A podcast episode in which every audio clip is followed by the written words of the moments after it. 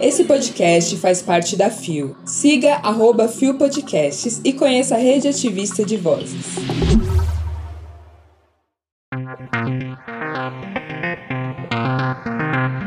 Erika Hilton protocola denúncia de transfobia e homofobia no STF contra presidente. Diversitec Inhaí anuncia primeiro shopping LGBTQIAP+, do metaverso. Vitão revela prazer íntimo e lamenta que ainda seja tabu. Terça-feira, 19 de julho de 2022. Hoje é Dia dos Povos Oprimidos, Dia da Caridade e Dia Nacional do Futebol. Olá, eu sou o Rod Gomes e esse é mais um Bom Dia Bicha.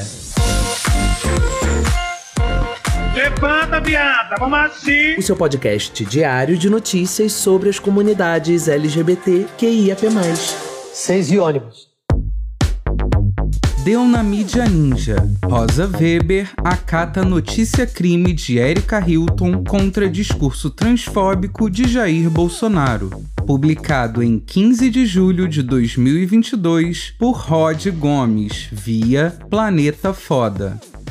A vereadora de São Paulo e pré-candidata à Câmara dos Deputados, Erika Hilton, apresentou uma notícia-crime junto ao Supremo Tribunal Federal um dia depois da presença do presidente Jair Bolsonaro na Convenção dos Ministros das Igrejas Evangélicas Assembleias de Deus, na cidade de Imperatriz, no Maranhão.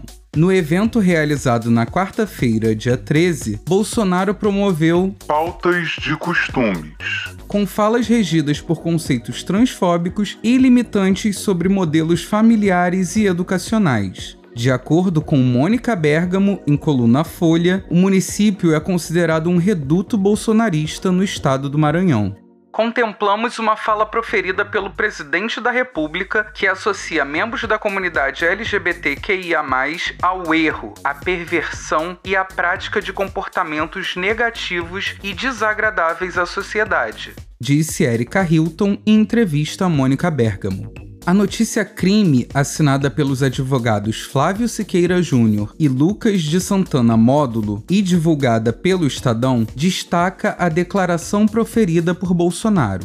O que nós queremos é que Joãozinho seja Joãozinho a vida toda, a Mariazinha seja Maria a vida toda, que constituam família, que seu caráter não seja deturpado em sala de aula como queria aquele decreto de 2009 como motivadora da solicitação de abertura do inquérito criminal junto ao STF, realizada por Érica. O discurso também foi registrado e divulgado nas redes sociais do presidente. De acordo com o documento, as falas do presidente da República possuem um evidente caráter homofóbico e transfóbico, uma vez que apontam com desdém e desrespeito à existência de pessoas com orientação sexual e identidade de gênero distintas do padrão heteronormativo. Sendo assim, o conteúdo do discurso seria criminoso, já que possui a finalidade de agredir física ou moralmente as vidas e a dignidade de pessoas das comunidades LGBTQIAPN+, como estabeleceu a decisão de 2019 do STF, que equiparou ao crime de racismo as condutas discriminatórias pautadas em orientação sexual e identidade de gênero. O crime pode ser penalizado com reclusão de 1 a 3 anos, além de multa.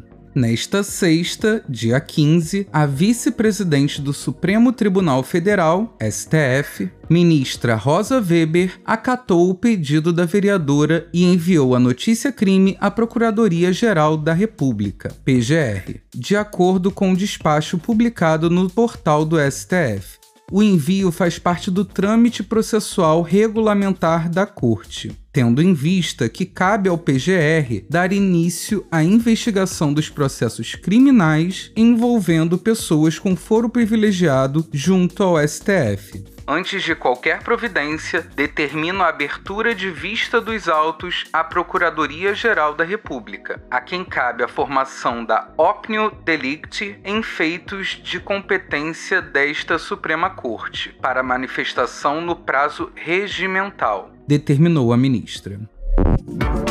É isso mesmo que você ouviu. A matéria foi feita por mim mesma lá no site da Mídia Ninja. Então corre no link e taca streaming na gata. Vem, vem! Que esse cagalhão presidencial é transfóbico, a gente já sabe há muito tempo. Inclusive, ninguém pode dizer que o Bosch escondia isso da população. Que merda, hein, gente? Que merda! Mas o que me admira é ver tanta gente sentando em cima dos processos contra ele. E infelizmente é o que deve acontecer nesse caso, já que o Procurador-Geral da República é o Augusto Aras, que para quem não conhece é famoso por ser migle de Bolsonaro. Ah, vai tomar no cu vocês, hein? Mas agora, imagina uma coisa. Imagina se esse cagalhão cai por conta de uma notícia crime enviada por uma travesti. O babado é certo. Erika Hilton faz tudo e a gente precisa cada vez mais de pessoas como ela para ter saco para lidar com essas questões burocráticas e defender as nossas comunidades, né? É, gata. Então se liga nas eleições de 2022. Deu no Terra Nós. Empresa anuncia primeiro shopping LGBTQIAP+, no metaverso. Publicado em 15 de julho de 2022, o site não informou a pessoa responsável pela matéria. A Inhaí é uma Diverstech, empresa de tecnologia focada em inovação com diversidade dentro das marcas e empresas. Fundada por Raquel Virgínia, mulher trans e negra, anuncia o shopping LGBTQIAP+, no metaverso, com o nome de Marcha Shopping, em homenagem a Marsha P. Johnson, mulher trans e ativista americana pela liberdade LGBTQIAP+. O anúncio foi feito no Contaí, evento que reuniu empreendedores LGBTQIAP+, em São Paulo. A primeira loja do shopping será com produtos da Afroperifa, moda afrofuturista de empoderamento do público preto e periférico comandado pelo Will, negro, morador da periferia e gay. A segunda loja será a King of Duregs, marca de acessório Duregs, gerida pelo carioca Nathan Santos, homem trans e negro. Contudo, a expectativa é a de que outras marcas se juntem a eles no shopping. Para nós da Afroperifa, esse convite é algo de extrema potência, diz Will, CEO e designer da marca Afroperifa.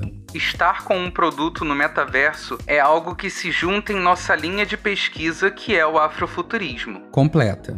A King fazer parte desse espaço é extremamente importante para alcançar mais pessoas, espalhando meu trabalho periférico, potencializando e dando uma visibilidade dentro dessa plataforma. Diz Nathan Santos, CEO da King of Duregs. O projeto foi idealizado pela Inhaí e pela Fintech Yara Land, que realiza a BRIFW, primeira semana de moda com tecnologias imersivas da América Latina. O Shopping Marcha é apoiado pelo Laboratório de Novas Realidades, NR Lab, espaço de desenvolvimento criativo em Web3 e metaversos culturais do Centro de Inovação State, junto com a BRIFW. A experiência imersiva é assinada por Eris Snail, artista visual especialista em games, mundos virtuais e inteligência artificial. O Shopping Marcha está previsto para 2023, com acesso híbrido, possibilitando que os usuários se conectem com óculos de realidade virtual por computador ou celular. A arquitetura do shopping terá inspiração solarpunk, conceito universal para imaginar o futuro com possibilidades relacionadas à natureza e diversidade nos espaços virtuais. No Marcha Shopping, as marcas LGBTQIAP+, são as protagonistas, encontram seu espaço e seu público, todo em um só lugar.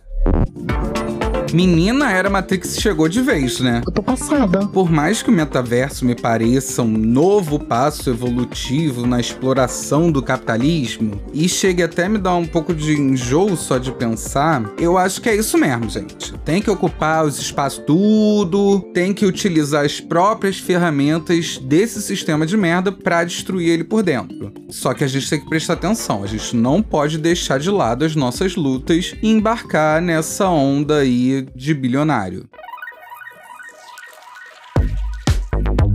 Deu no Splash Wall.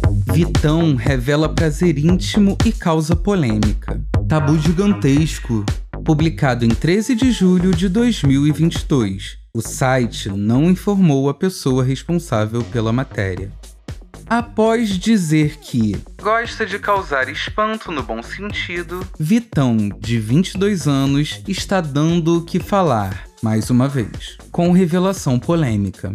Em entrevista a Ken, o artista contou que sente prazer na próstata e lamentou o tabu. Falo sobre minhas vivências no Rio, de transar com as pessoas que eu queria, com as minhas experiências boas na cidade, com a natureza. Eu falo sobre o prazer na próstata. A gente fala muito pouco e ainda é um tabu gigantesco. Disse o cantor. A zona de mais prazer no homem é a próstata. Por que a gente esconde isso de si mesmo? Por que a gente não pode falar sobre isso? É só sentir prazer e foda-se. Isso não te encaixa em nenhum lugar. Continuou. Recentemente, Vitão falou sobre não querer se rotular e estar dentro de uma caixinha. Segundo o ex-namorado de Luísa Sonza, a existência de um público conservador faz com que ele queira ousar ainda mais. Desde sempre a gente entende que se alguém passar perto do nosso cu, já é rotulado de alguma coisa. Eu tenho descoberto meu corpo cada vez mais, o prazer de formas infinitas. Finalizou o desabafo.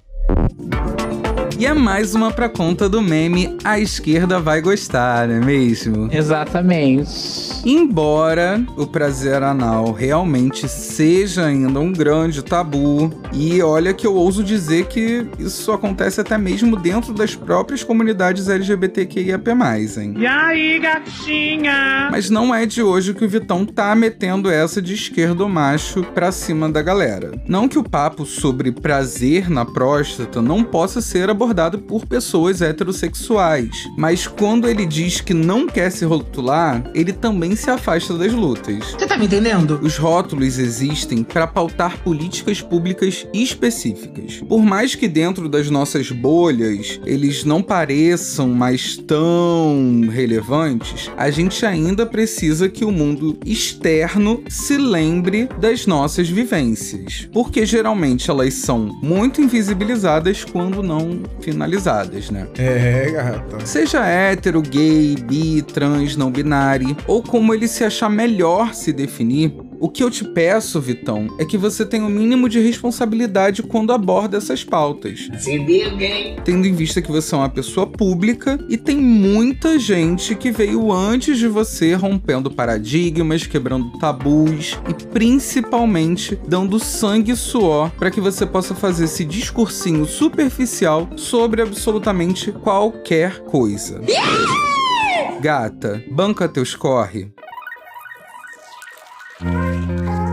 Chegamos ao final de mais um Bom Dia Bicha. E, gente, o episódio de hoje, para mim, é muito especial porque ele marca um momento incrível, de verdade, que eu tenho vivido com essa colaboração com o Planeta Foda e com a Mídia Ninja. Vocês já viram lá durante a parada que eu estive lá com eles fazendo a cobertura, mas esse novo passo tem sido um pouco diferente para mim. Durante muito tempo eu acreditei que eu nunca iria conseguir escrever. Aqui mesmo no podcast eu sempre produzi muito, editei, falei, mas escrever nunca foi a minha. Mas por conta daqui, do Bom Dia Bicha e do trabalho que eu faço lá, eu sinto que informar as comunidades LGBTQIAP+, tem me dado uma garra que eu precisava muito, muito, muito para lidar com os meus monstros internos. Impressionante. Se você puder, cola lá em arroba Planeta Foda no Instagram para ficar por dentro das próximas matérias que estão estando por lá. E desde já, eu aceito feedback, então pode comentar a matéria, compartilha, me manda, qualquer coisa, eu tô por aqui, você sabe onde me achar. O Bom Dia Bicha tem identidade visual, edição e produção de Rod Gomes, idealização, pesquisa, roteiro e produção de GG, que também apresenta juntamente com Rod Gomes, eu mesmo, Zé Henrique Freitas, Isa Potter e Bia Carmo. O programa faz parte do feed do Kill Bicha, um podcast queer, que integra a Fio Podcasts. Conheça os outros programas da Rede Ativista de Vozes e não deixe de nos visitar e de nos seguir nas nossas redes sociais. Os links para as redes e para as matérias que você ouviu nesse episódio estão na descrição. Amanhã, a partir das 6 da manhã, teremos o retorno de Zé no Bom Dia Bicha. E eu, você já sabe, continuo por aqui com você através dos memes. E te encontro na semana que vem com um pouco mais de falta de paciência e pistolagem. Fala na minha cara! Não se esquece de me acompanhar também no arroba Gomes em todas as redes sociais, de tomar remédio no horário e de destruir a monogamia. Até semana que vem.